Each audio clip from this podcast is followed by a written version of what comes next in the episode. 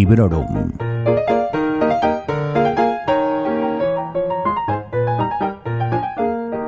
Hola, soy Vanessa y esto es Librorum, un podcast en el que os comento mis lecturas recientes de manera más o menos breve, tanto si me han gustado como si no, y siempre sin spoilers.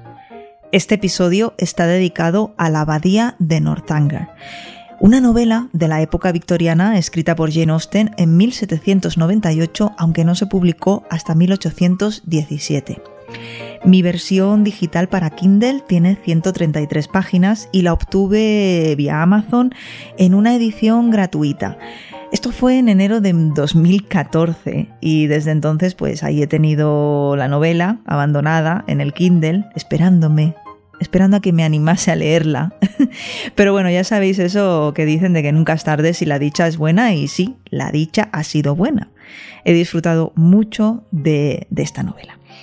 Pero no adelantemos acontecimientos, primero os voy a contar un poco de qué va.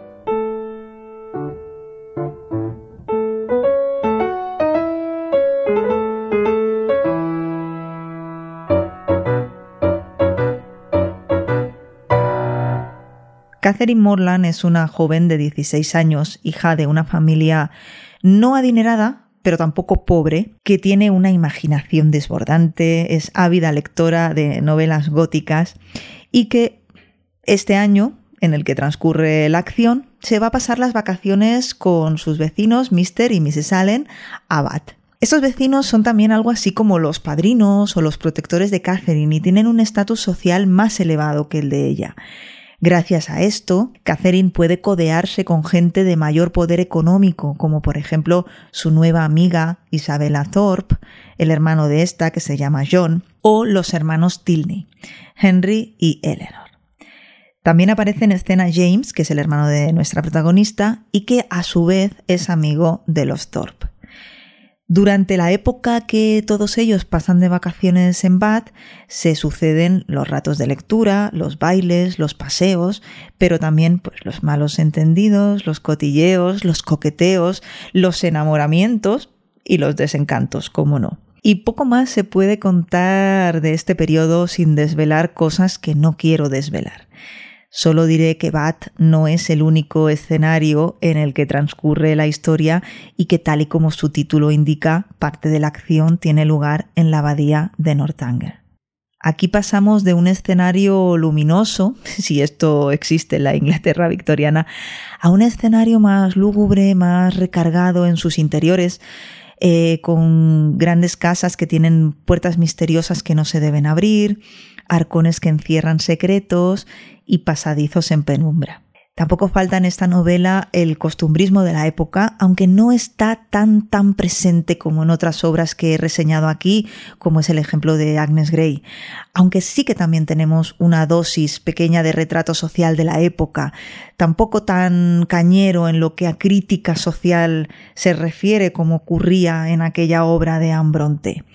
Pero sí vemos la frivolidad de las clases más altas, por supuesto.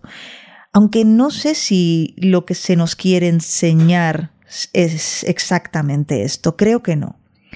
A mí personalmente lo que me ha parecido más interesante es cómo la mente lectora y la imaginación de Catherine toman las riendas de sus actos en más de una ocasión, aunque no por ello mm, dejamos de ver que es una chica muy educada, muy responsable y que tiene buenos valores.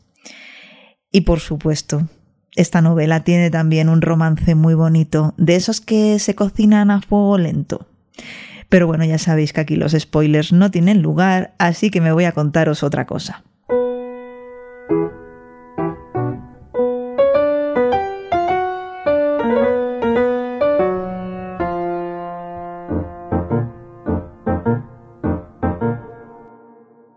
La abadía de Northanger me ha resultado una lectura muy fácil y muy muy adictiva, sorprendentemente adictiva, con una trama que de verdad me ha enganchado desde el principio. Y me temo que esto es debido también a, que, tal y como le ocurre a Catherine, me he visto arrastrada un poco por mi imaginación. Os explico, durante toda la lectura he estado así como un poco tensa, esperando que sucediese lo peor de lo peor. Mm, secuestros de mujeres escondidas en habitaciones, asesinatos de mujeres escondidas en arcones, viejos verdes que se quieren casar con una niña de 16 años. En fin, que sí, creo que se me fue un poco de las manos. En cuanto a los personajes, Jane Austen ha sabido crear unos personajes que no, mm, no te pueden dejar indiferente. Los hay insoportables desde el principio, insoportables a medida que avanza la trama, insoportables pero inofensivos. Y luego están los personajes adorables, dulces y buenos de la historia. Y luego está nuestra heroína, como durante la novela la misma Jane Austen se refiere a Catherine. Aquí creo que esto se le llama romper la cuarta pared, pero no sé si, si es aplicable a una novela. Bueno, en general he disfrutado muchísimo de esta lectura y cuando encontraba el momento de leer luego me costaba mucho soltarla. También es una novela colorín colorado, es amena, es cortita, tal y como dije de Agnes Grey en su momento, pero mm, la abadía de Northanger no tiene todos los peros y las cosas que no me gustaron de, aquella otra novela de, de la época.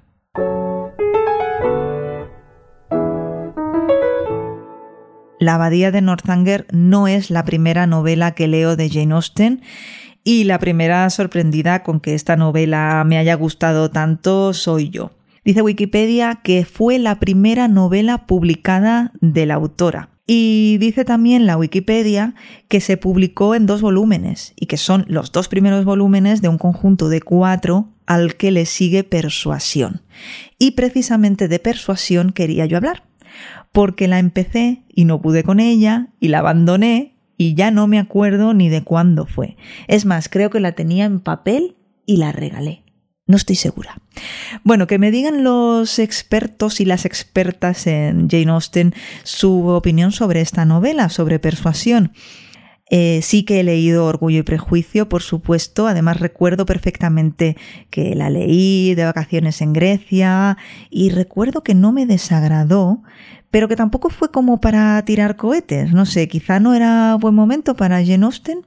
Bueno, para terminar, nada que no sepáis, las obras de Jane Austen se han adaptado al cine todo lo que se ha podido y más.